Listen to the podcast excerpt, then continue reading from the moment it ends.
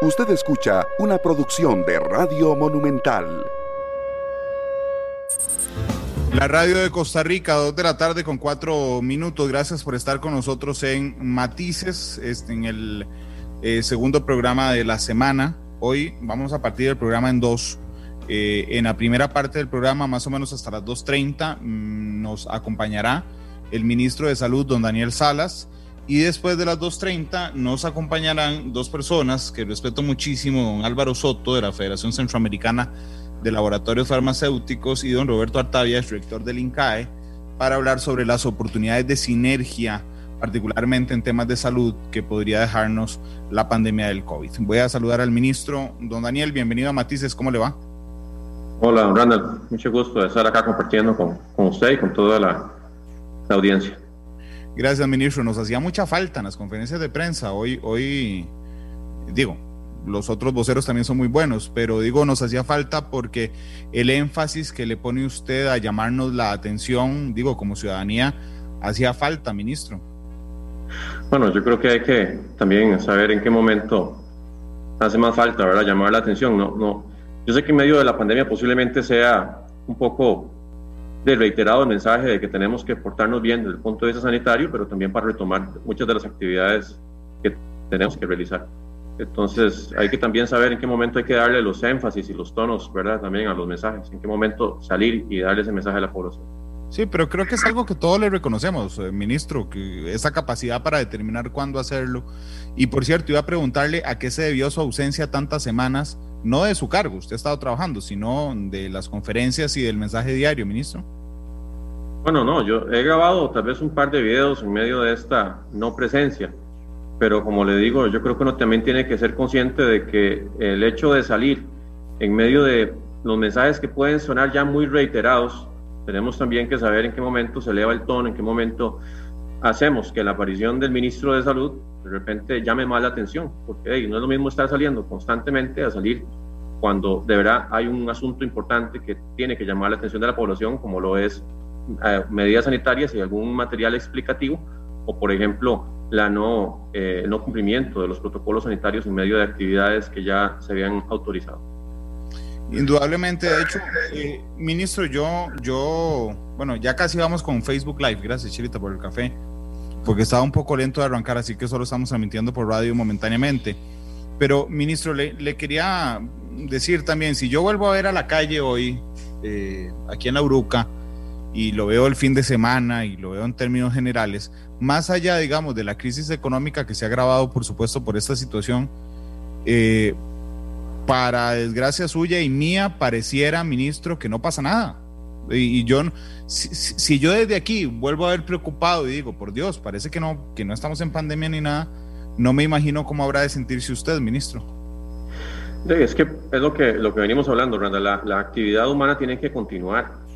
Y sabemos que donde hay más riesgo de transmisión son también en recintos eh, cerrados, en recintos en donde hay menos circulación de aire. Aire libre, pues uno ve mucha gente, algunos usan mascarilla, otros no realidad al aire libre, cuando uno va caminando en la vía, es, es, ah, muy, muy, muy poco probable que haya una, una transmisión, mientras que sí lo es eh, en diferentes recintos de reunión pública. Y ahí es donde de, hacemos el llamado. Yo sé que puede ser que en algunos lugares sean más estrictos en la aplicación o la supervisión del cumplimiento de protocolos, en otros lugares no tanto. Pero es parte de la condición humana. Si fuéramos 100% cumplidores ¿verdad? de todo lo que se estipula sanitariamente, de, no tendríamos infecciones, ¿verdad? Sería una belleza, o tendríamos una cantidad muchísimo menor. Pero yo creo que eso le está leyendo todos los países. Vean ustedes de la ola en Europa, en Estados Unidos, países que tienen niveles, ¿verdad?, de, desarrollo mucho mayor que nosotros y aún así están teniendo, experimentando olas. Y eso tiene mucho que ver con que la actividad humana del todo suspenderla de forma, de, primero no se puede desde el punto de vista socioeconómico y segundo, hay un asunto también de salud mental y de salud integral que impacta entonces, esto, claro que hay que verlo desde el punto de vista de la mortalidad. Como ya indicaba yo hoy, tenemos 1.419 personas que se han contabilizado como fallecidas de forma preliminar con, relacionadas con el COVID-19. Pero este, también tenemos que ver el asunto integral, ¿verdad? Que somos, al final, también educación, somos un empleo, somos eh, la posibilidad de tener un poco de salud mental, de distraernos. Y en, en medio de todo eso, todavía lidiar con la pandemia, aplicar protocolos sanitarios es esta vez lo que hace más difícil, pero eh, al final el humano siempre tiene que tender o trata de buscar equilibrios en su vida y posiblemente en situaciones que son más recientes como la pandemia, que no hemos aprendido durante toda la vida, eh, es más difícil tal vez llevar ese equilibrio. Pero yo reconozco que todavía hay un sector de la población que todavía sí está siguiendo y sigue las medidas sanitarias para protegernos todos y todas.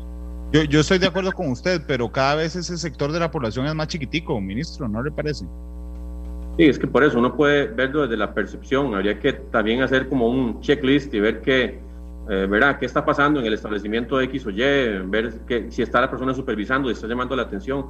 Como les digo yo, mi esperanza es que todavía entendamos que esto no ha pasado y que tenemos que seguir cuidándonos y cuidándonos. Yo, yo creo que esto no es un asunto eh, como todo el mundo lo quisiera, que ya, o sea, que tuvimos esta ola y que se acabó, todavía sigue.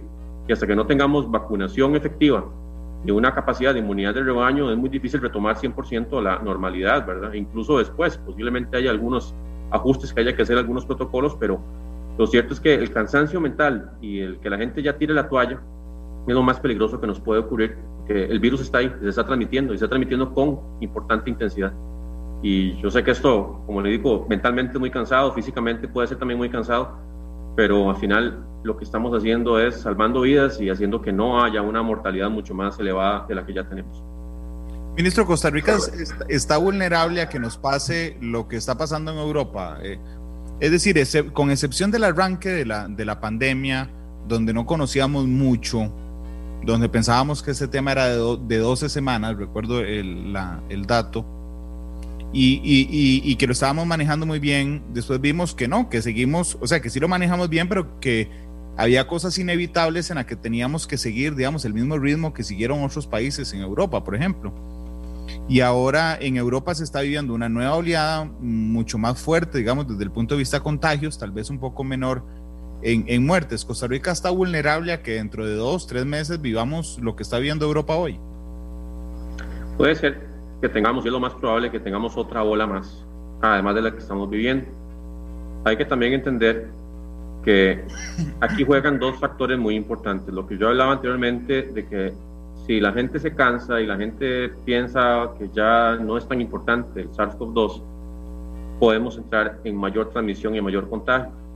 Pero también hay que sumar, hay un factor que habría que considerar dentro de esto, y yo sé que Costa Rica, pues no es que está del todo exenta, pero es muy diferente las condiciones del invierno europeo, del invierno norteamericano, ¿verdad? Que también se ha visto los picos de influenza que han ocurrido aquí en Costa Rica, afectan muchas personas, pero afectan muchísimas más personas en las condiciones más extremas de temperatura hacia el frío. Entonces, eso pues no sabemos en este momento qué tanto va a jugar, ¿verdad? En contra de nosotros. Lo que sí es cierto es que eh, no podemos descuidarnos. La, la, la, segunda ola, porque lo que contabilizamos como la primera ola, ustedes lo ven y ya está completamente borrada en la estadística, porque fue muy poquito. Entonces, en realidad, podemos decir que esta es la verdadera primera ola, ¿verdad? Que se ha prolongado bastante y que esperamos que ya en noviembre empiece a bajar un poco. bueno, hay que ver también cómo se comporta esto de las proyecciones y también la misma reacción de la población.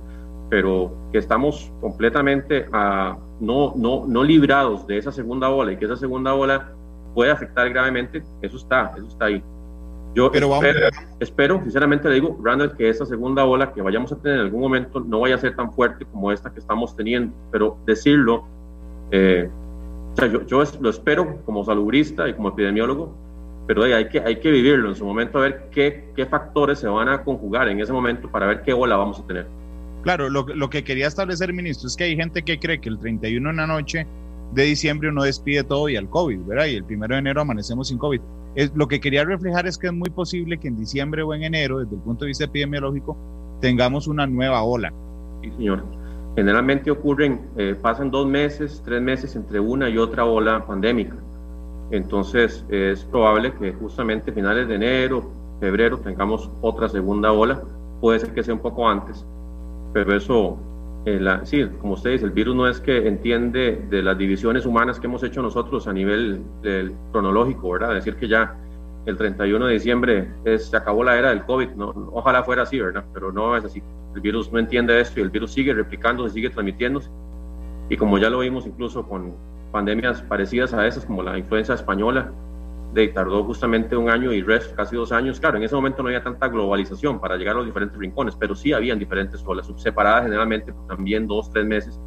Incluso algunos países tenían hasta una tercera ola, que podía ser variable dependiendo de dónde estaba impactando en ese momento los grupos más vulnerables. Ministro, ¿vamos bajando ya en esta ola?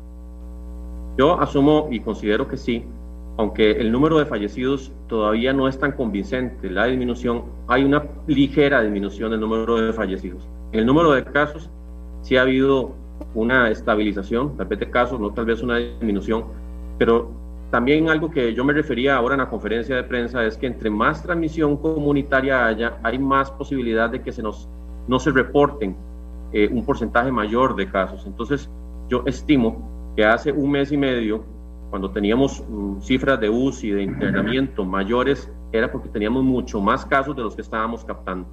Siempre va a haber un porcentaje de un 20 o hasta un 30% de casos que no se logran captar en cualquier sistema de salud por diferentes circunstancias, pero ese porcentaje yo sí estimo que se aumentó significativamente en el pasado. Entonces lo que estábamos viendo, y posiblemente ya en este momento sí hay una reducción verdadera, pero tal vez por esa misma este, capacidad del mismo eh, mismo sistema de captar casos, no se documentó adecuadamente. De hecho, yo tengo la hipótesis, usted me la podrá confirmar o descartar, ministro, de que los fines de, semana procesamos menos, menos eh, pruebas, porque siempre los lunes tenemos, tenemos números muy positivos, digamos, de casos, y uno podría alegrarse, pero ya martes, miércoles, jueves ya regresa. No sé, le voy a poner un ejemplo. La semana pasada uno un lunes podría tener eh, combinados eh, perdón, 700 casos un día, 800 otros, después vamos al martes 1200, miércoles 1200, y entonces dice, ah, suave, debe ser que se procesan, no que, no que se captan, sino se procesan menos pruebas el fin de semana, ministro, ¿es así?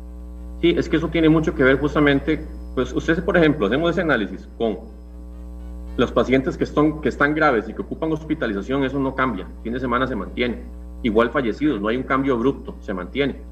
Pero los casos que no son de hospitalización, y claro, el fin de semana la gente consulta menos, son síntomas menos severos, ¿verdad? La gente tal vez, eh, pues, no quiere ir al centro de salud, entonces sí hay una disminución también efectiva en la consulta, pero si uno lo ve en esas otras cifras, sí ve que hay una sostenibilidad del dato.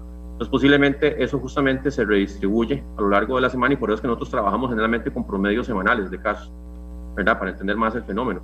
Aunque claro que vemos, como usted indica, y eso ha pasado con otras enfermedades, que los fines de semana generalmente la gente acude menos a los servicios de salud, a menos de que sean casos graves, que eso sí se han mantenido generalmente en una tónica bastante constante. Ministro, tengo que contarle que cuando yo veo las medidas, algunas, no las medidas, perdón, el anuncio de las medidas, algunas me han sonado un poco, o el anuncio me ha sonado contradictorio, se lo voy a decir por qué.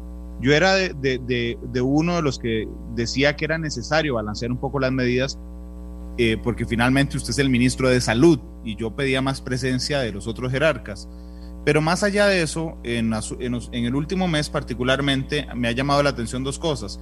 En uno, por ejemplo, sale usted diciendo, eh, no vamos a suavizar, estas no, fueron sus palabras exactas, no, vamos a suavizar la restricción vehicular y al día siguiente el gobierno anuncia una restricción, eh, una disminución de la restricción. Usted habla de los PCRs a los viajeros y al día siguiente se hace otro anuncio diferente. Eh, eh, eh, y esta es mi pregunta, si es que ya no tiene tanto peso, digamos, su opinión, usted me lo había dicho a mí, en la última entrevista me había dicho, Randall, a mí el presidente me dijo, usted se encárguese de esto y, por lo tanto yo jefeo esto mientras pasa. Pero pareciera que ya no, ministro, si lo juzgo por las últimas medidas. No, yo, yo lo que considero, Randall, es que es lo que hablaba también hoy en conferencia de prensa tenemos que estar analizando constantemente todos los criterios y las medidas. Y no es que nada esté escrito en piedra. Ojalá fuera así tan fácil de que yo tenga un manual que dice esto no se puede flexibilizar y esto sí.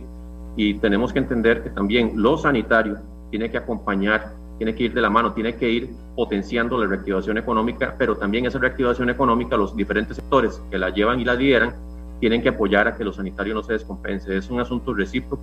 Tenemos que entender también que ese fenómeno se da de esa forma. Eh, en todo momento, siempre las decisiones, yo sé que ha habido ciertas versiones de que yo era el último, ¿verdad? Que, decía, pues posiblemente en algunos aspectos sanitarios sí era el último, pero siempre ha habido un colegiamiento de las decisiones y análisis desde diferentes perspectivas para poder entender mejor el fenómeno que estamos enfrentando.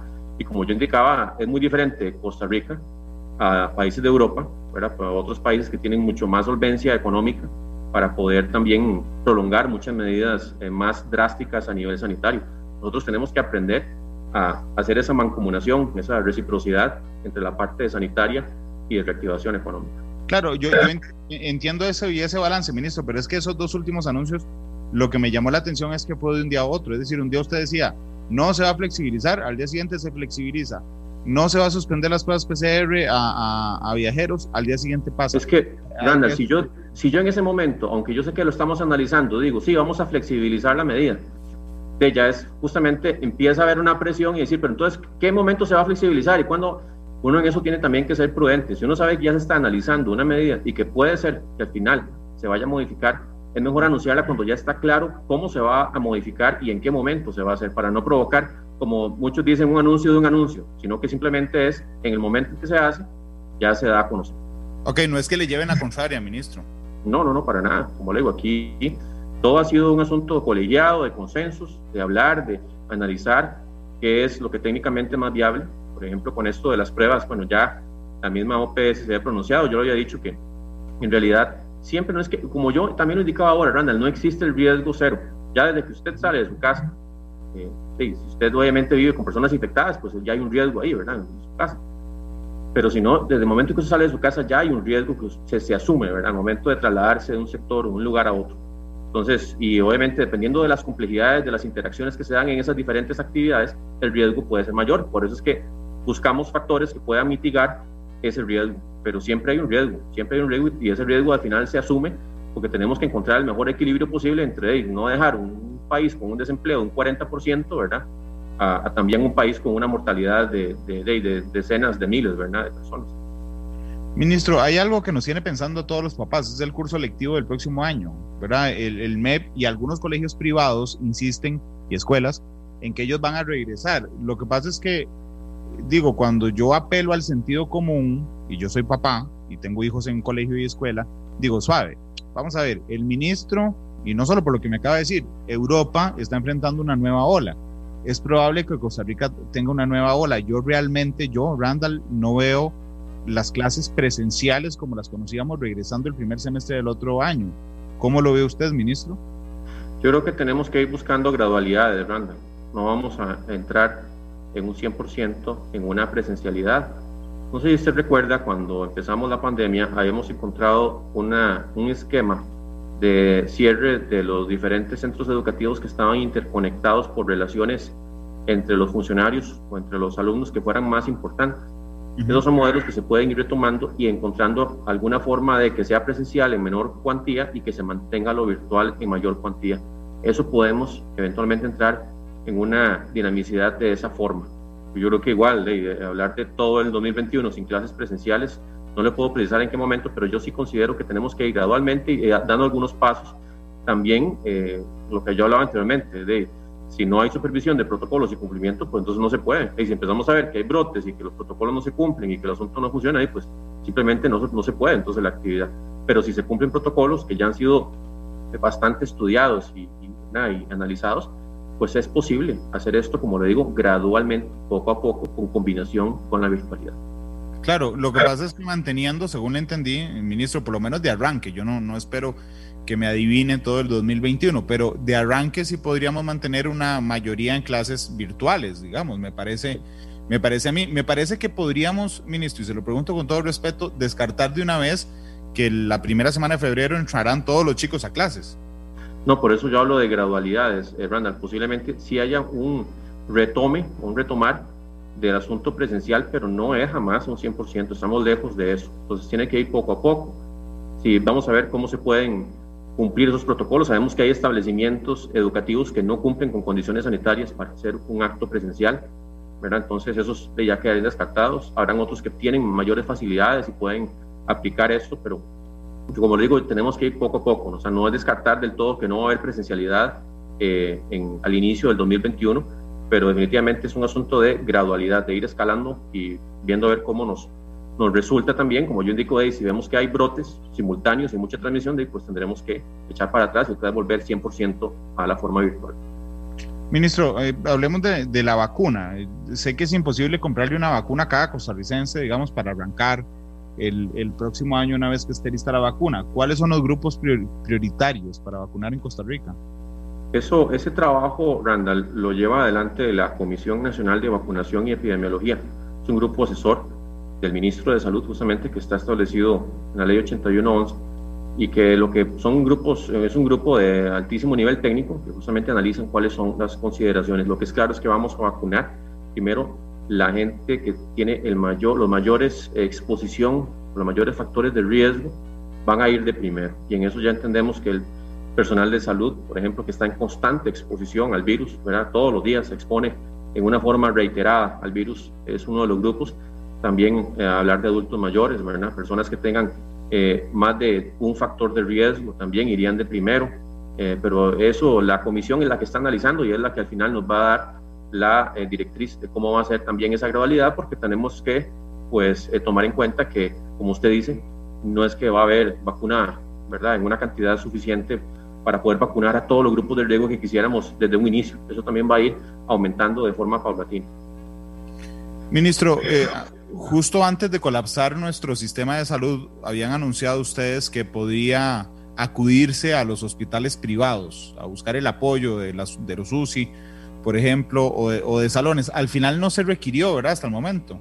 No se ha requerido, Randall. Todavía la capacidad eh, máxima, base, bueno, la capacidad máxima que pudo alcanzar la caja en todo lo que hizo de las, de las readecuación de los servicios fueron 359 camas UCI. Y en realidad se anduvo cerca de un 80 y resto por ciento de esa ocupación, pero no se llegó a ocupar las aproximadamente 20 y resto de camas UCI que tienen en el sector privado, que sería en realidad pues, un porcentaje bajo, pero de, al final sí puede salvar vidas. No se llegó a ese punto y esperemos no llegar a ocuparlo en ningún momento. Esa eh, sigue siendo nuestra meta y esperanza. Y vamos a ampliar todavía más la SUSI, ministro, pensando en una, segunda, en una nueva ola.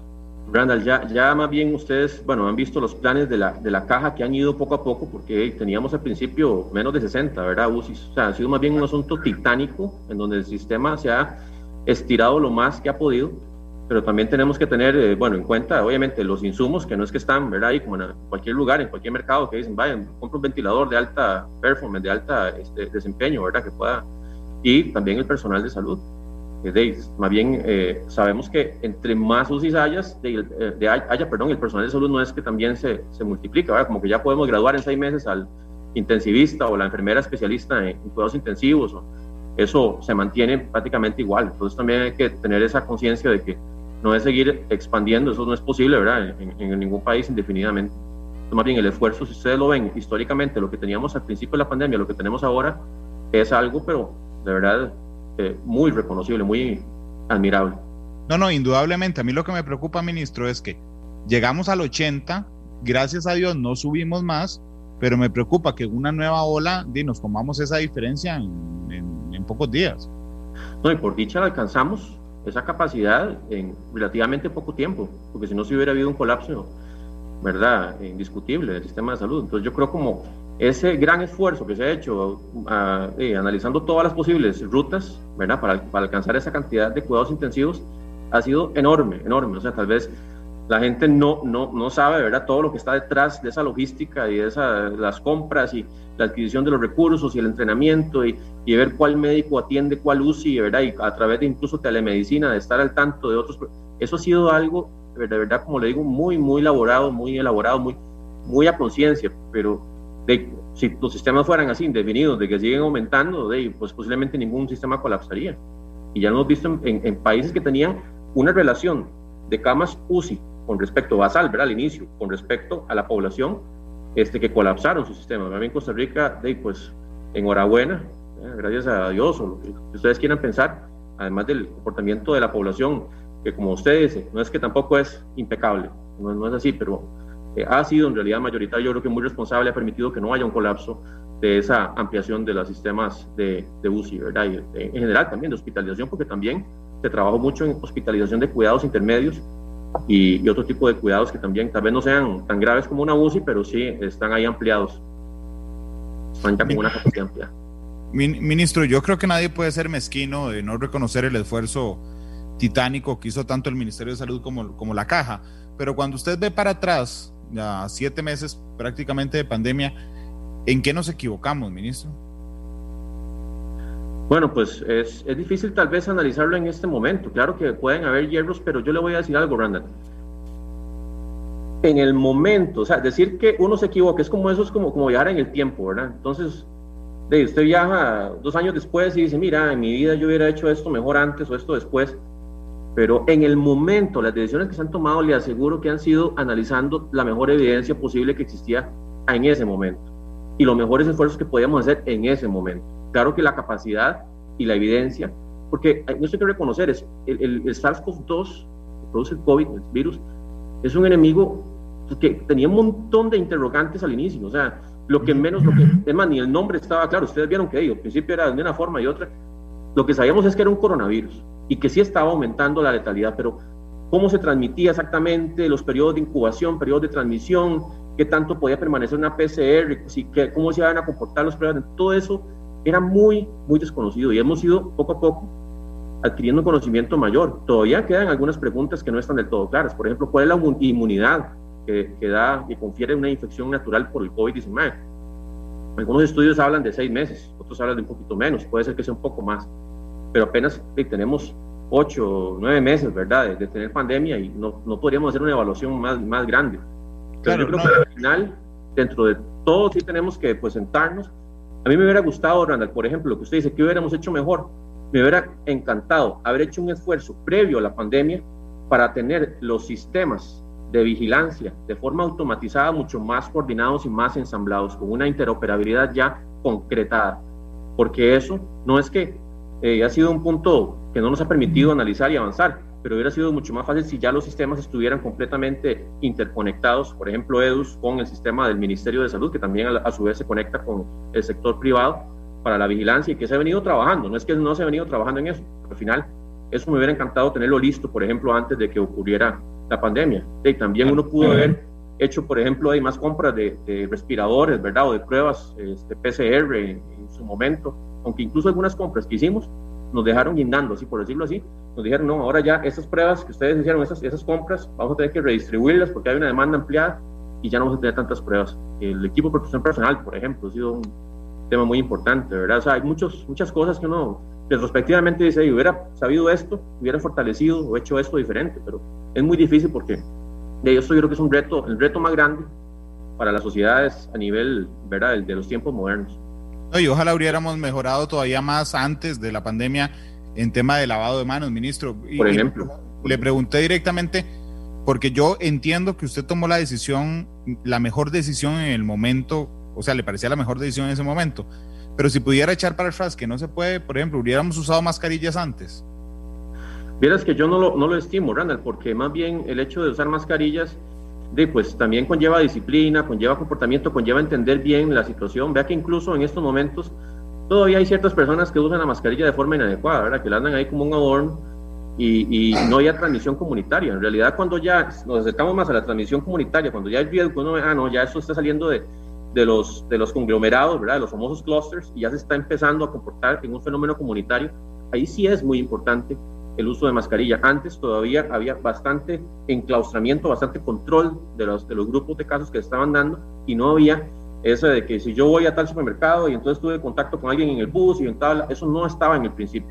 Entonces yo creo que al final eso es algo que yo incluso sostendría hasta el momento. Yo sé que mucha gente ha criticado y dice que la mascarilla hay que usarla siempre, pero incluso es un, un gasto también para las personas que las usan. Imagínense haber estado dos meses y medio tres meses usando mascarillas, ¿verdad? También hubiera sido en una situación epidemiológica que no la meritaba, un gasto también para esas personas.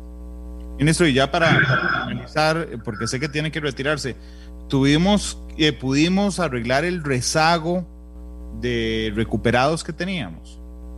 Se pudo avanzar eh, porcentualmente, en algunas áreas un poco más, en otras menos. Yo eso, eh, la promesa de que se iba a recuperar el 100% en realidad no se podía dar al, con, esa, con ese grado de certeza, porque la transmisión comunitaria, además es un virus que se transmite tan fácil a través de gotitas de saliva, ¿verdad? aerosoles, eh, y que hay gente que está movilizándose por diferentes partes, eh, tras, trazar a cada uno de esas personas que pueden estar exponiéndose o positivas es sumamente difícil. Ya incluso yo lo adelanté, hay zonas en donde ha habido transmisión comunitaria mayor que alcanzaron posiblemente un 50%, un 60% en algunos momentos de no detección de casos Y eso es, de, en un escenario de transmisión con este virus tan fácilmente transmisible, es muy esperable. Entonces, sí hemos eh, recuperado un poco las ayudas también que ha dado la Caja Costarricense de Seguro Social, que han dado las órdenes sanitarias en el momento en que se toma la muestra, también ha apoyado, también la delegación de autoridad sanitaria para otros grupos como migración ha apoyado mucho esto, pero lo cierto es que recuperar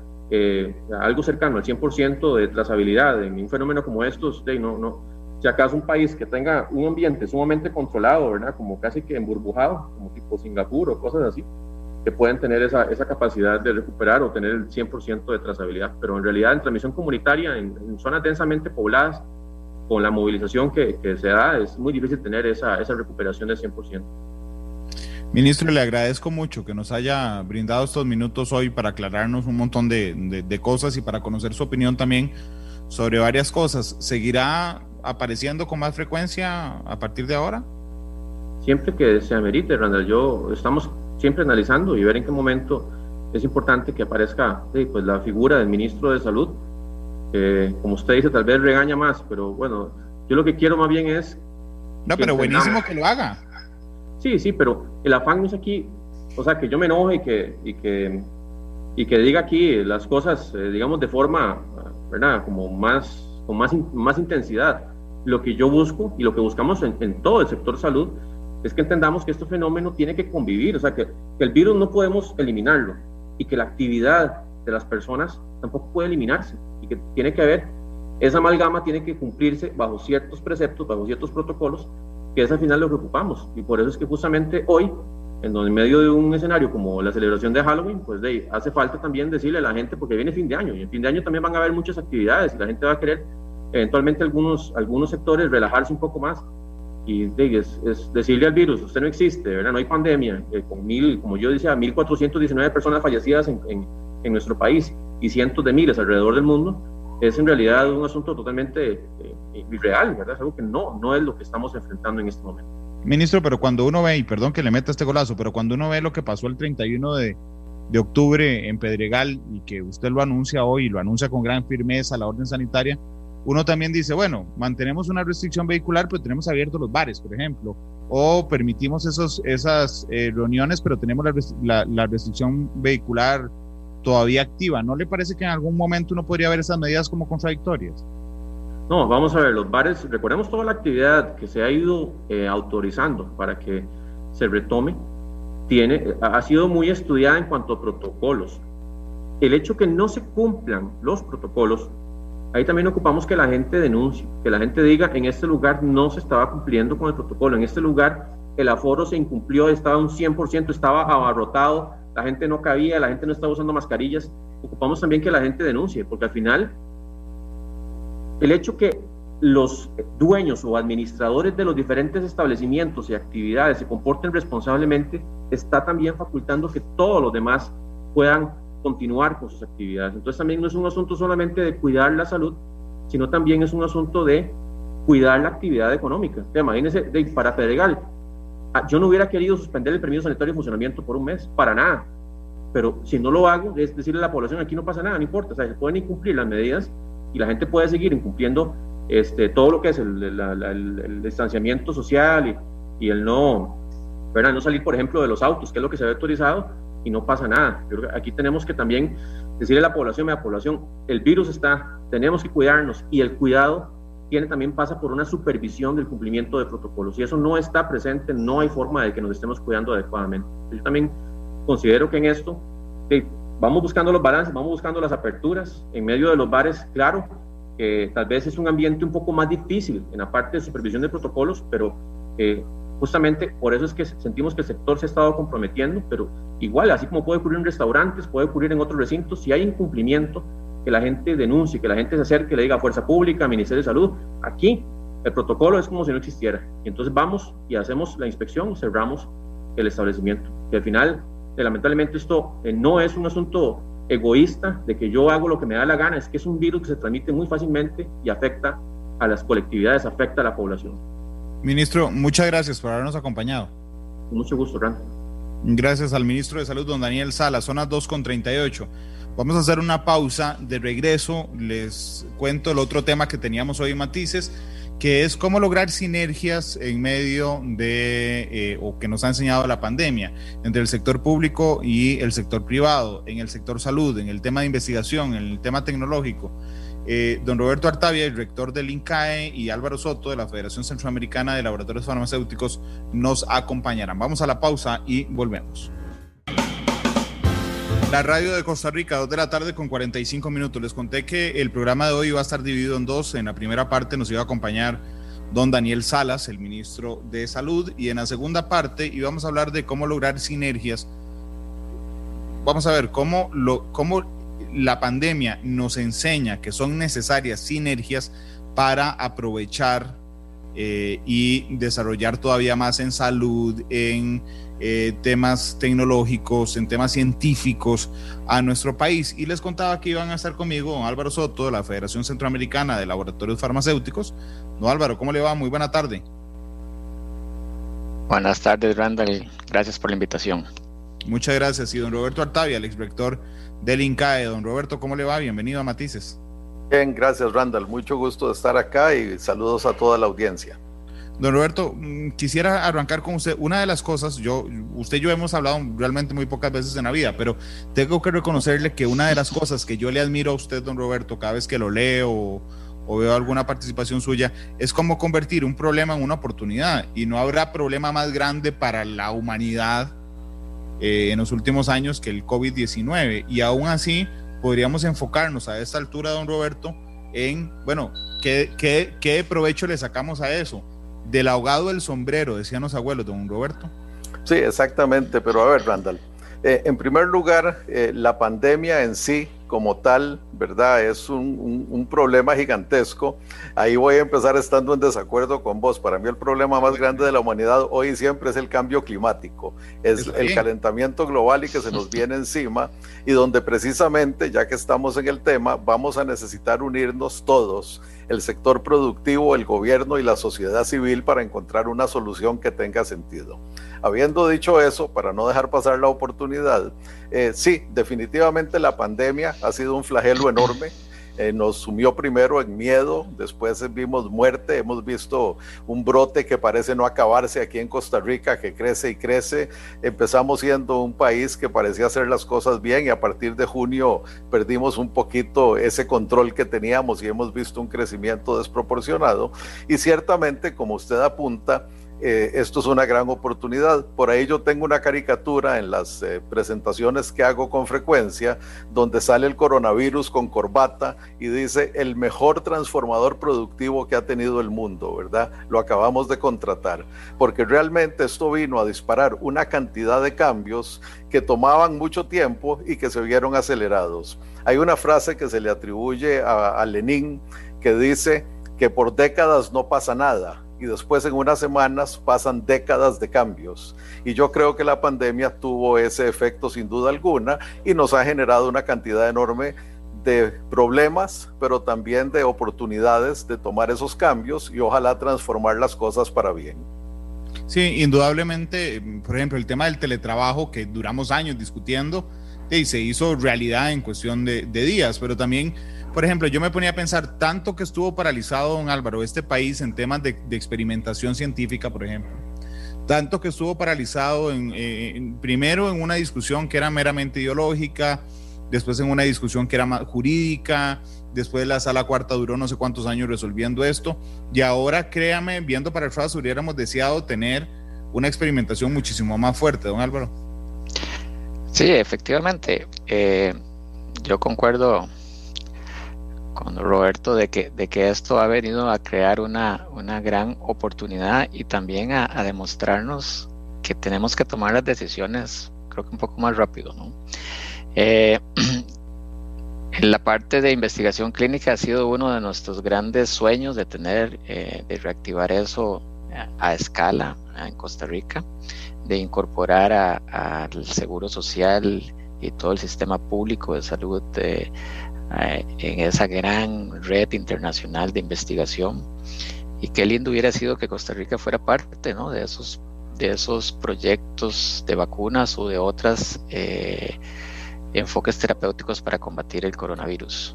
Eh, pero bueno, eh, yo creo que eso es un gran aprendizaje y creo que hoy más que nunca estar a la vanguardia de la ciencia, eh, del desarrollo de soluciones y crear un ecosistema alrededor de la innovación es, es, necesario.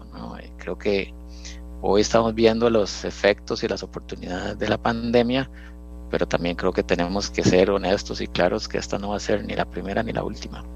No, no, y, además le compré la idea a don Roberto. Si, si el cambio climático es el problema más grande de la humanidad, esto que estamos pasando con el COVID lo vamos a tener que enfrentar un montón de veces uniéndonos a tomar, a tomar decisiones conjuntas. Hoy, por ejemplo, don Álvaro, en, Estados Unidos, en, que hoy se cubren, por supuesto, que hoy son las elecciones, pero lo cubrimos los medios de comunicación, por primera vez hay dos agencias de noticias internacionales que son rivales entre sí y que se unieron para hacer una cobertura completa, que son Reuters y AP. Eh, siempre, digamos, usted las manejaba, veía AP a ver quién tenía la mejor foto, la mejor información, veía Reuters a ver si tenía la mejor entrevista o no. Para la cobertura de hoy se unieron porque las circunstancias le hacían complicadísimo a cada una hacer una cobertura completa. Y por lo menos de lo que he visto en el día resulta que podría ser la mejor cobertura en la historia porque dos rivales se unieron con el, con el fin de un, con un fin superior, que era una mejor información. Eso lo podemos vivir, don Álvaro, ¿le parece también en el, en el ámbito científico? Bueno, yo, yo creo que estamos viendo ya pasos a, tener visiones compartidas, pasos a, tal vez eliminar esos paradigmas de que las alianzas público-privadas o las alianzas de triple hélice con la academia, el sector privado y el sector público eh, tienen una connotación negativa. Eh, yo tal vez me refiero a la declaración que hizo el, gobierno de la República en mayo sobre eh, el, declarar eh, el, área de ciencias de la vida como interés nacional, como también un, eje de, de desarrollo económico, una oportunidad para, para reactivar la economía. Y en esa en esa intencionalidad calza muy bien la articulación de poder crear este hub de ciencias de la vida, eh, donde esperamos darle un, mayor impulso al tema de la investigación clínica y también esperamos integrar otros, otros elementos que me parecen fundamentales para el desarrollo de la ciencia y la innovación en el sector salud, como la, la, la salud digital. Eh, entonces yo, yo, creo que estamos empezando a ver eh, mayor decisión en poder articular una visión e integrarnos en esa visión, como usted decía, Randall, de un bien mayor. O sea, yo creo que como país tenemos que retomar esa visión de a dónde queremos llegar con estas cosas. Y está bien, podemos discutir formas y tal vez entre administraciones podemos cambiar los caminos pero el destino no lo deberíamos cambiar. Y creo que hoy el COVID nos demuestra que debemos ser más claros tal vez más exigentes con nosotros mismos de llegar a esos destinos más rápido. Sí, don Roberto, ¿cómo, cómo logramos generar esas sinergias? Eh, realmente, si usted me hubiera preguntado a mí hace un año, como, como comunicador y periodista, que si yo alguna vez pensé que dos agencias internacionales rivales entre sí se unieran para un evento, le digo, don Roberto está loco. Hoy ahí están unidas, cubriéndolo con un, con un fin mayor, dejando de lado diferencias que a veces hacemos más grandes de lo que realmente son. Don Roberto, ¿cómo lo ve usted? Bueno, es que precisamente, Randall, si me permitís traer esa, esa, esa pregunta a nuestro contexto, definitivamente eh, tenemos que cambiar de paradigmas porque los problemas que estamos enfrentando como sociedad son más grandes que la capacidad de cualquiera de los sectores. Y, eso es lo que tenemos que entender. El gobierno solo no resuelve el tema de la pandemia, así como no resuelve el tema del calentamiento global o la cuarta revolución industrial o la reforma educativa.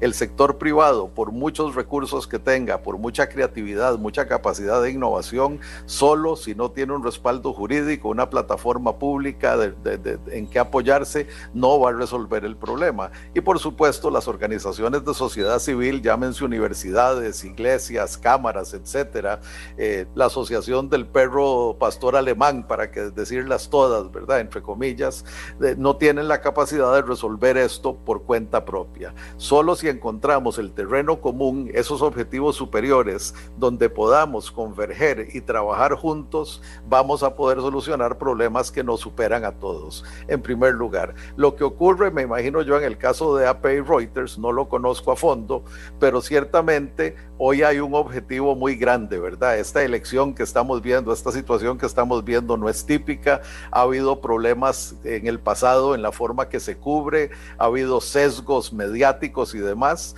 Era indispensable crear un nivel superior de confianza, una capacidad de análisis que generara esa confianza en el público, en la audiencia, y me parece que esta unión le da un enorme peso y credibilidad. Están enfrentando un problema que los trascendía a ambos, la pérdida de confianza en algunos medios, y eso los lleva a unirse y crear una plataforma que recupera una parte de esa confianza. Entonces, siempre que hay un objetivo que trasciende la capacidad de un sector, es bueno buscar alianzas. Y esto es lo que se hace en las empresas. El mundo hoy está lleno de fusiones y adquisiciones precisamente porque las empresas entienden que no entienden todos los contextos, que no tienen todas las capacidades, que no tienen todas las tecnologías y por medio de fusiones y adquisiciones, uniendo capacidades, muchas veces enfrentan de manera más eficaz los mercados. Y lo mismo ocurre con problemas de esta envergadura, sin duda alguna tenemos que encontrar dónde nos complementamos, dónde la suma de uno y uno es más que dos, para que realmente podamos crear valor adicional en esta unión para enfrentar cosas que son muy complejas, sin duda alguna. Y además, la coyuntura lo facilita, diría yo, porque estamos sin recursos. O sea, no, no es como que vamos a salir a pedir un préstamo en Costa Rica ahorita para resolver este asunto tirándole plata. Vamos a tener que usar los recursos de todos los sectores mancomunadamente, para decirlo en alguna forma, para poder enfrentar esto. Y entonces sí, el sector privado no solo va a aportar capacidades, valores, productividad, innovación, va a estar también aportando recursos por vía de concesiones, por vía de alianzas público-privadas que van a aumentar la base de recursos con la cual podemos atender los problemas. Don, Roberto, pero déjeme utilizar una comparación para, para, para explicar mi, mi duda respecto a este tema. E, el primer cónclave que se hizo, es decir, la primera elección de un papa, cuando se inventó el cónclave, que hoy todos sabemos que los cardenales se meten al, al Vaticano, se les cierran las puertas, quedan incomunicados y tienen que salir con una decisión sí o sí. La primera de ellas es porque un rey, que no recuerdo el nombre, los mete a los cardenales en un, lugar para que tomen una decisión. Y los cardenales no la tomaban y no la tomaban y pasaban comiendo carne y tomando vino en lugar de tomar la decisión. Entonces el rey dijo, ¿saben qué? Quíteles el vino, quíteles la carne, denle solo agua. Eh, y ahí seguían y dijo, quíteles el techo para que les empiece a llover. Y entonces cuando se vieron obligados a tomar una decisión, porque ya no tenían otra salida, ya no podían tomar vino, no podían comer carne, no podían eh, dormir, entonces tuvieron que tomar una decisión. yo, entiendo, yo, entiendo que estamos en esa situación, pero mi percepción en ocasiones es que hay un par de cardenales que están en la esquina jugando cartas, los otros este, eh, eh, oyendo radio, los otros navegando en internet y solo cinco o seis reunidos a decir, ¿y qué hacemos? Esa es mi percepción de lo que está pasando ahora y me preocupa mucho, don Roberto. Bueno, eh, algo de eso es absolutamente cierto, pero como vos bien apuntaste, estamos en esa situación, ¿verdad? Ya no tenemos vino, no tenemos carne, no tenemos recursos para seguirnos engordando, disfrutando el momento. Estamos en ese punto donde tenemos que, tomar las decisiones.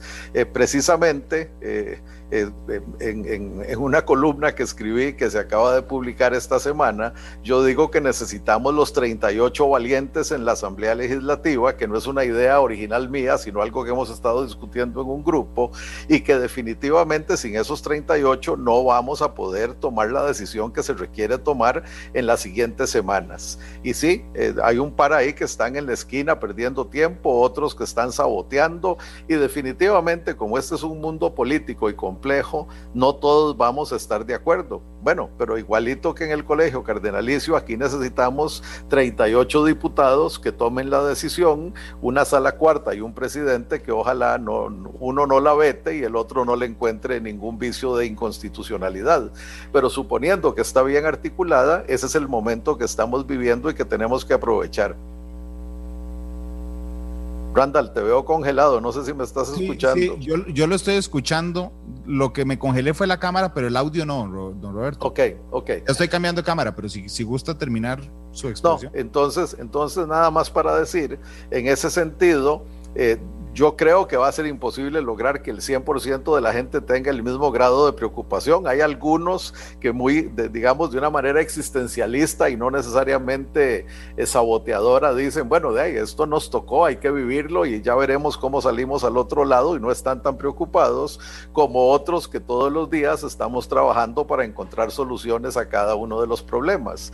Ahora, el problema de fondo aquí en, el caso de Costa Rica es que la pandemia lo que hizo fue poner en evidencia una cantidad de otros problemas estructurales que teníamos encima y que ahora estamos enfrentando de una manera muy vívida. Y tenemos entonces ya no solo que resolver el problema de cómo bajamos la incidencia de contagios, la incidencia de muertes y demás, sino cómo hacemos para resolver esos problemas estructurales que como bien apuntábamos hace un momento, vamos a tener que enfrentar otra vez. Yo no sé si vos te has puesto a pensar en esto, pero el 11 de septiembre del 2001, después vino la crisis financiera que se convirtió en crisis económica global de las hipotecas en el 2008-2009, después vino la pandemia como eventos globales catastróficos, pero en medio tuvimos MERS, tuvimos gripe aviar, tuvimos el SARS-1 ¿verdad? Eh, eh, en otras palabras, en este siglo llevamos un evento mayor cada 6.6 años en promedio.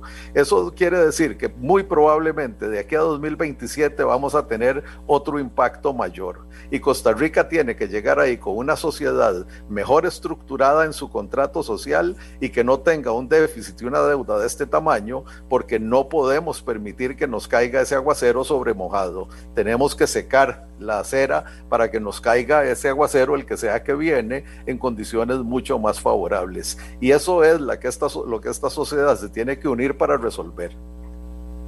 Sí, bueno, y ojalá no solo lo resolvamos, sino que además salgamos mejor de ella, porque digo, cuando uno ve los antecedentes en el tiempo, ¿verdad? entonces uno dice, bueno, Primera Guerra Mundial, gripe española, eh, la terrorífica Segunda Guerra Mundial, las bombas nucleares, eh, es decir, la humanidad siempre sale eh, y el tiempo avanza.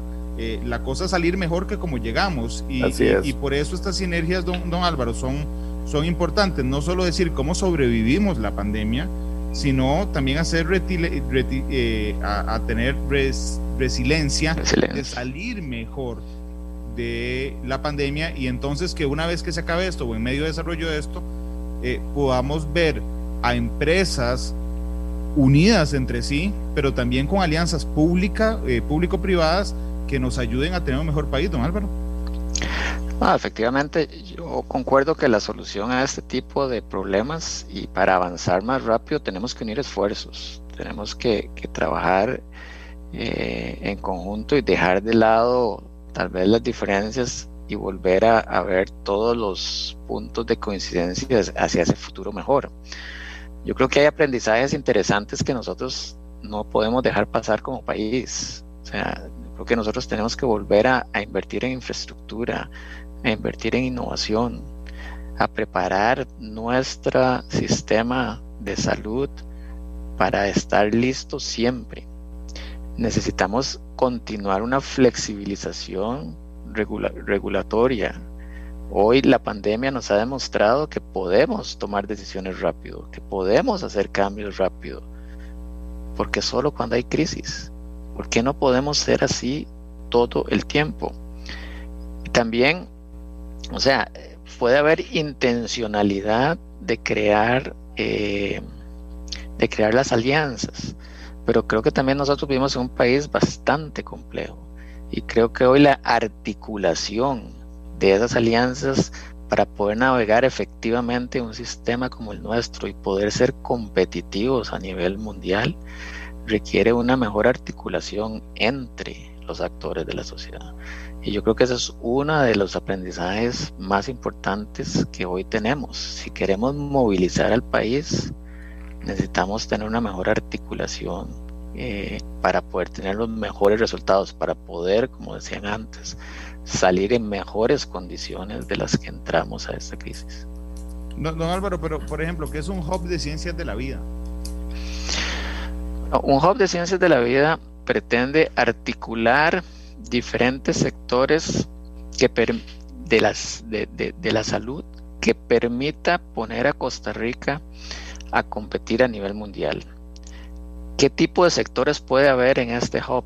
Bueno, la parte de investigación clínica, la parte de articular una medicina más digital, el desarrollo de un segmento de eh, turismo médico todavía más fortalecido.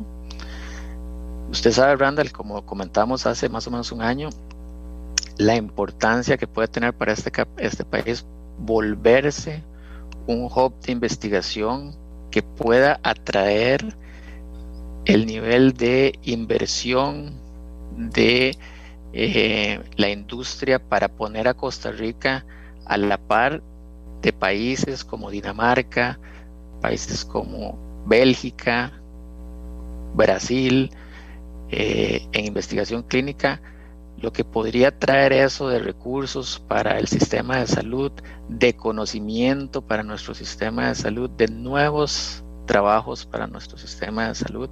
Esto vendría a reforzar de manera importante eh, una fuente de financiamiento adicional para el sector salud de Costa Rica, daría mucho más rapidez de acceso a innovación a los pacientes y pondría eh, a Costa Rica en un nivel de competitividad eh, muy interesante a nivel mundial. Tenemos las condiciones, tenemos la gente, tenemos un sistema de salud que nos permitiría esa competitividad, pero tenemos que articularnos mejor.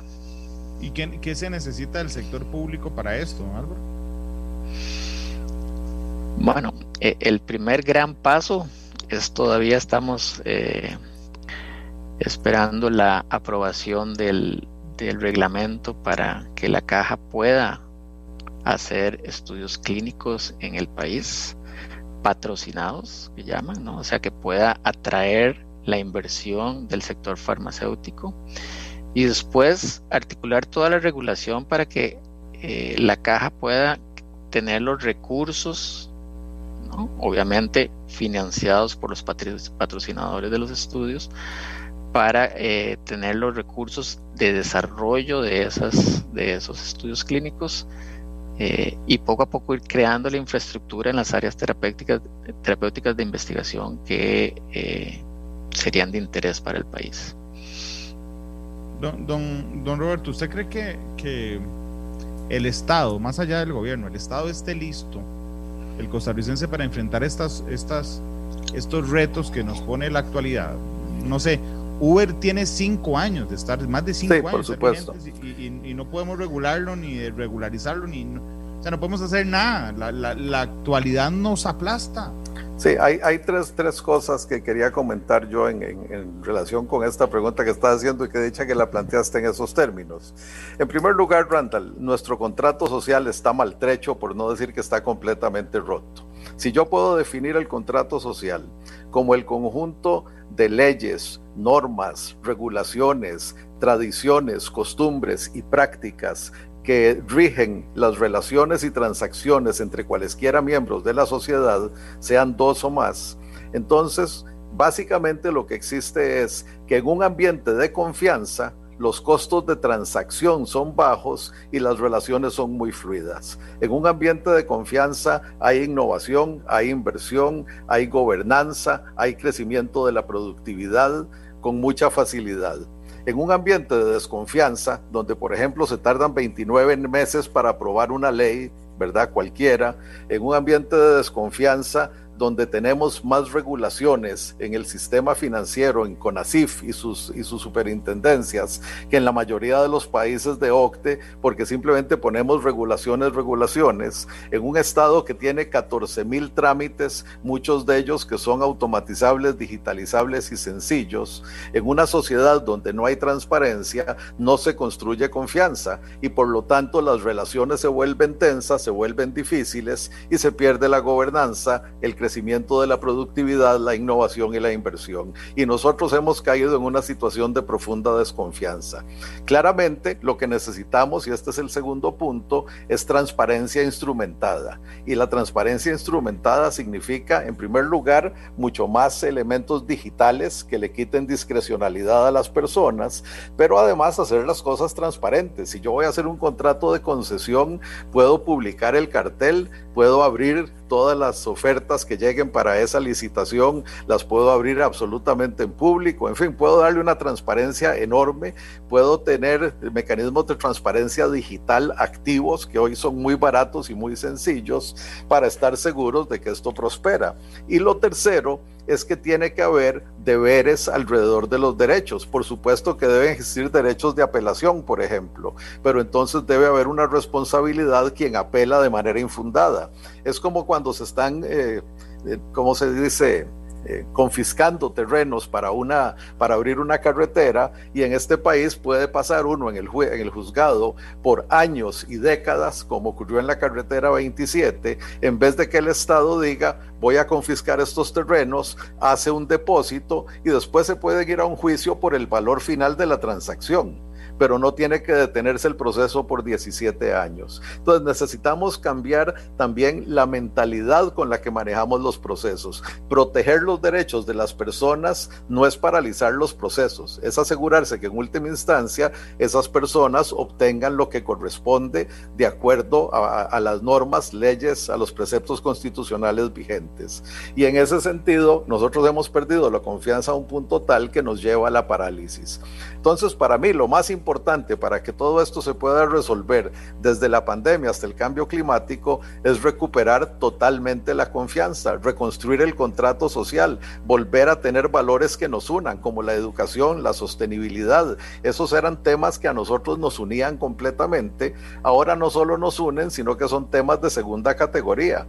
Yo no sé si viste el último índice de progreso social, donde en educación superior y técnica Costa Rica es la mediana de América Latina. Somos el país número 9 entre, entre, entre las 17 naciones que presentaron datos completos. Eso a mí, francamente, eh, aparte de que me, me, pues me, me, pone muy triste, eh, me, golpea en cuanto a cuánto hemos perdido las cosas que realmente valorábamos y que movían las decisiones en este país.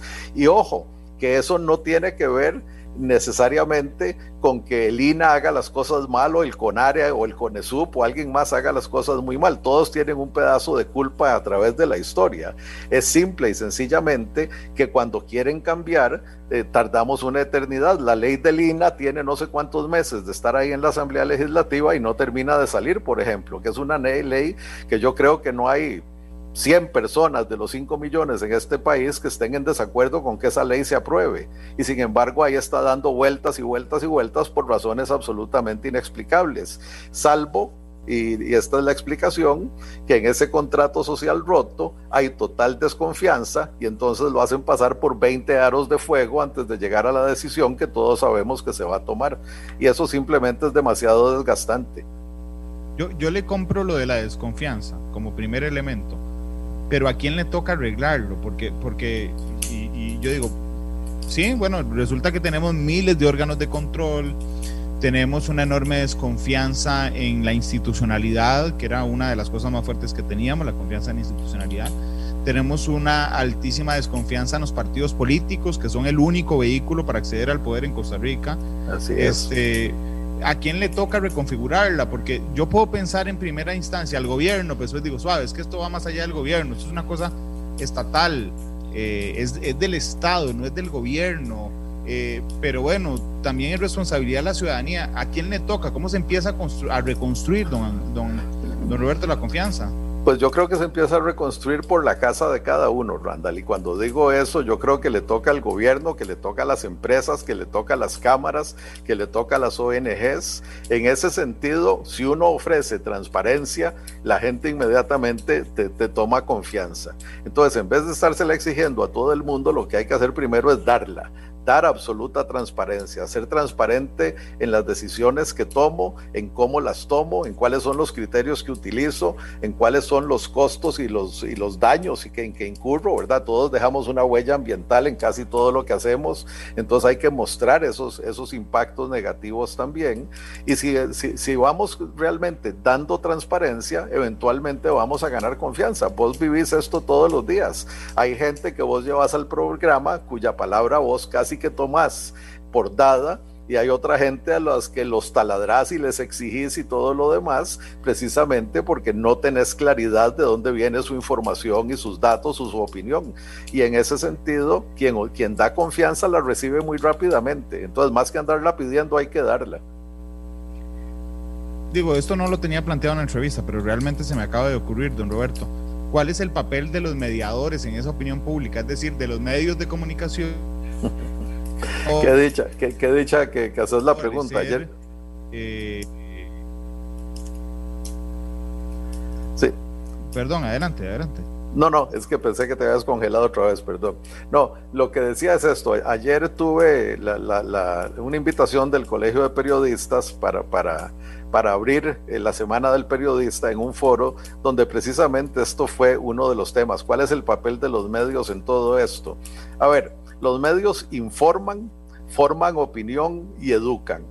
Y yo creo que si nosotros partimos de esos tres puntos de vista y de la gran cantidad de formas de comunicación que tienen hoy, de las miles de formas en que le pueden llegar a cada persona, si los medios, los periodistas eh, se dedican a lo que corresponde y no a sembrar dudas, no a sembrar distancia, no a buscar dónde está el punto de conflicto, sino dónde están los puntos de convergencia, y lo hacen de una manera balanceada, van a ser parte de la construcción de la confianza. Pero si lo que hacen es buscar a la persona más conflictiva, a esa entrevistan, sabiendo que la publicación de eso lo único que va a hacer es sembrar desconfianza, resentimientos, etcétera, pues de ahí están contribuyendo al ambiente de desconfianza. Para mí los medios son esenciales en la construcción de la confianza, con su, no solo con su desempeño, con su actitud, sino incluso con la forma como tratan los temas, las palabras que usan y demás. Y aquí los directores de producción, los editores de, los periódicos, etcétera, tienen una responsabilidad gigante en cómo informan y qué informan. Una cosa es decir toda la verdad y decirla con claridad, yo con eso estoy de acuerdo 100%, pero otra cosa es decirla con intención de sembrar dudas, de hacer daño, de, crear desconfianza. Y yo siento que eso se da con más frecuencia de la que es necesario. Y, desafortunadamente eh, algunos medios le dedican montones de tiempo a esto, ¿verdad? Prefiero no mencionar un nombre ahorita para no empezar yo a hacer eso de sembrar desconfianza en nadie. ¿Usted me escucha ahí todavía, don, sí, Roberto? Sí, perfectamente. Yo, no sé por qué me he congelado tanto, tengo el aire acondicionado apagado y no sé qué le pasó. Bueno, te este, perdimos por un momento, pero ya. Toda la entrevista. Pero, pero por, ejemplo, desde el sector. vamos a ver, aquí ya, ya, ya. Desde el sector de ustedes, ¿ustedes notan, don, don Álvaro, confianza para desarrollar nuevos proyectos tan grandes como una sinergia que permita construir un hub? Bueno, yo, yo concuerdo con Roberto que, que hay que aprovechar las oportunidades para ir construyendo esa confianza. Yo hoy prefiero pensar en positivo de que vamos a encontrar los actores que van a, ir cambiando esos paradigmas para poder crear las alianzas, poder crear la confianza para desarrollar las alianzas y lograr los objetivos. No digo que es fácil, porque no es fácil. Eh, si vuelvo a su analogía de, la elección del Papa, sí hay muchos todavía no eh, colaborando, pero, pero yo creo que hay que trabajar con los que quieren eh, colaborar, con los que quieren trabajar, con los que quieren desarrollar las cosas e ir creando esa confianza, esa confianza de que el sector privado, el sector eh, eh, estatal y el sector académico pueden realmente crear y empezar a construir esos pasos de confianza para que demos la oportunidad de salir adelante. Eh, yo creo que no ganamos nada este, siguiendo en este, en este círculo vicioso de, de, desconfianza, de, reproches. Eh, creo que el país se le está acabando ya la, la, la, cuerda para, para, seguir en esto y tenemos que movilizarnos en otra, en otra dinámica. Y yo creo que se están abriendo los espacios. Hay ejemplos muy interesantes donde se han abierto los espacios. Creo que un proyecto eh, interesantísimo fue el de respirador, Respira de UCR, donde hubo una articulación interesante, donde la academia pudo eh, demostrar que podemos crear un dispositivo médico eh, en el país. Y también hay muchos aprendizajes de ese proceso donde la articulación nos hubiera podido llegar, una mejor articulación nos hubiera podido llegar más largo. Pero yo, yo prefiero ser optimista y creo que vamos a encontrar en el camino todas esas personas que van a querer construir ese nuevo contrato social, para usar las palabras de don Roberto. Este, porque si, porque si no, si perdemos esa fe, yo creo que entonces ya, ya no hay mucho más que hacer. A mí, a mí lo que me, me duele, y, no solo ahora, sino desde hace mucho tiempo, es que todos tenemos el sospechómetro prendido, ¿verdad? Digamos, y no solo prendido, sino en el nivel más alto. Entonces, Roberto, eh, en el tema de la confianza, puede ser que eh, alguien quiere hacer un hub de ciencias de la salud o de la vida y entonces uno diga, ah, ¿y quién sabe qué andan detrás de quién sabe quién será el terreno? Sin que siquiera hayan empezado, por ejemplo, don Roberto, a plantearlo en papel, por ejemplo. Así es, y, eso es parte del problema. Ese, eso que vos llamás el sospechómetro es, es de las cosas más dañinas que hay, porque entonces vuelvo a lo mismo, relaciones y transacciones. Se vuelven las relaciones de sospecha y las transacciones se retrasan, porque todo el mundo va a querer auditar, medir, ver los contratos y empiezan todas esas capas de trámite, todas esas capas de retraso y desconfianza que vuelven imposible que las cosas avancen al ritmo que debieran.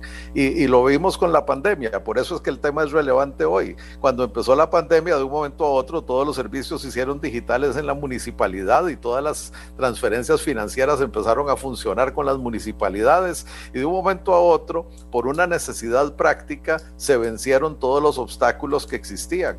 Bueno, aquí el, para mí el, el, gran, la gran oportunidad para plantearlo en los términos que empezamos la conversación de esta pandemia es precisamente cambiar algunos paradigmas, dar nosotros la transparencia que debemos dar, y cuando digo nosotros me refiero a cada organización, cada institución, eh, abrir los mecanismos para que las cosas se puedan hacer de esta nueva manera y entonces sí aprovechar esta terrible coyuntura para salir fortalecidos y diferentes. Pero eso se hace en la práctica, uno no, eh, ¿verdad? Eh, ¿Cuántas veces nos han dicho los diez mandamientos y los siete sacramentos y ahí siguen todos los católicos portándose como le da la gana, ¿verdad? No, no es un asunto de predicar, es un asunto fundamentalmente de hacer las cosas de acuerdo a un conjunto de principios y valores. Y ahorita tenemos la oportunidad, porque así nos lo exigió la coyuntura, de hacer las cosas de esta manera nueva y como vos dijiste bien al principio, ojalá no regresemos a la situación anterior, sino que nos quedemos en este estado avanzado y entonces en vez de decir, no, pero es que la ley dice que hay que hacerlo así, digamos, ¿cómo hay que cambiar la ley para que nos quedemos aquí arriba? Sí, por eso es que a mí me parece fundamental poner en el centro del debate en este momento, también don Roberto, no sé si, si comparte conmigo, a la Asamblea Legislativa. Es decir, es la única que no está en el centro del debate, ¿verdad? Así eh, es. Y que es la que va a tomar las decisiones. Entonces es como no invitar al, al como no llevar el, eh, no, no, sé, iba a poner una comparación, pero creo que era poco acertada. O sea, la Asamblea Legislativa es la que toma la última decisión respecto a la mayoría de las cosas que tenemos que cambiar y es la que está discutiendo otras cosas y todos los demás estamos discutiendo que hay que cambiar y va a terminar en la Asamblea Legislativa. Y yo creo que la hemos desplazado muchísimo, eh, tal vez para beneficio de los diputados, pero que llegó el momento de volverla a poner en el centro del debate. Sin duda, Randall, y te vuelvo a decir, la columna que publiqué ayer no le puse este título, pero el título pudo haber, pudo haber sido 38 valientes, precisamente haciendo ese punto. Hay que regresar a la Asamblea Legislativa, que es donde esto se va a decidir, trasladar ahí la responsabilidad por las decisiones que se van a tomar. No que quiero dejar sin responsabilidad al Ejecutivo, pero bueno, el Ejecutivo somete, la Asamblea Legislativa tiene que, eh, voy a decir, modificar como sea necesario, si es que necesita modificaciones y tomar una decisión. Ellos son el punto neurálgico del momento que estamos viviendo y hay que volver a centrar la atención ahí sin duda alguna. Claro, porque inclusive en los otros debates puede ser que se lleguen a conclusiones que no se cumplan en la Asamblea Legislativa. Esa era mi gran preocupación siempre, ¿verdad? Que usted formara una mesa de diálogo, salieran acuerdos que cuando llegan a la Asamblea Legislativa pues salen otra cosa. Este programa fue una producción de Radio Monumental.